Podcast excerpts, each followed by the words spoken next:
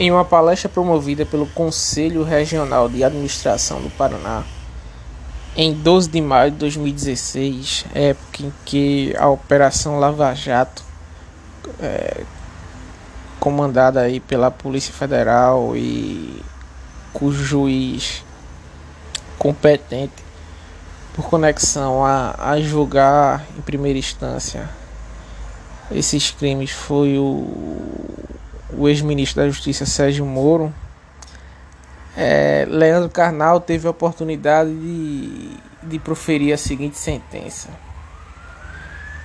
Não abre aspas. Não existe país no mundo em que o governo seja corrupto e a população honesta, e vice-versa. Essa declaração de, de Karnal impacta a todos nós brasileiros de uma forma muito forte. É...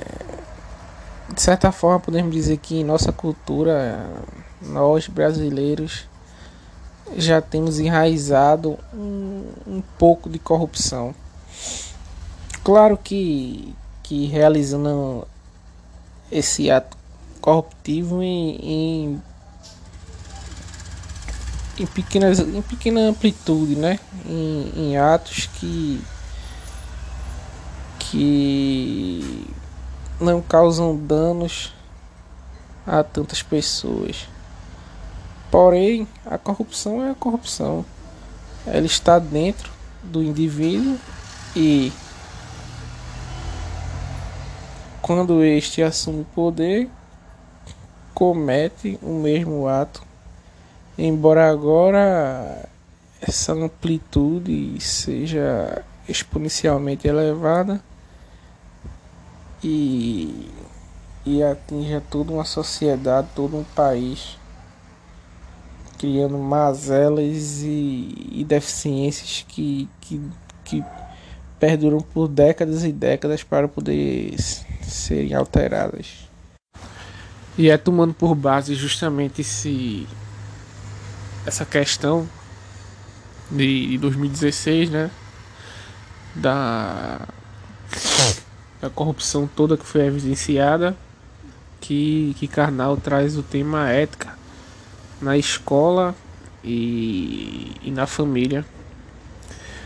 Para ele, é, esses dois ambientes, esses dois habitats são, são fundamentais à construção do caráter ético do indivíduo e, e, o que percebemos hoje é que, que a, a, a execução, a atividade, a, a promoção da ética nesses dois ambientes são ineficientes ou até praticamente inexistentes. Né?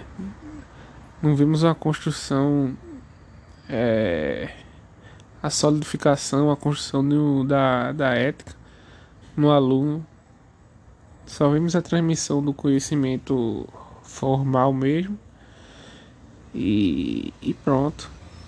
E, e, levando em conta que governos e, e organizações são formadas por pessoas é, e não há a construção e a solidificação desse caráter ético nas pessoas, a tendência é, é continuar-se ah, temos governos corruptos e empresas também corruptoras ou corruptas. A solução é mudar o povo para mudar o governo.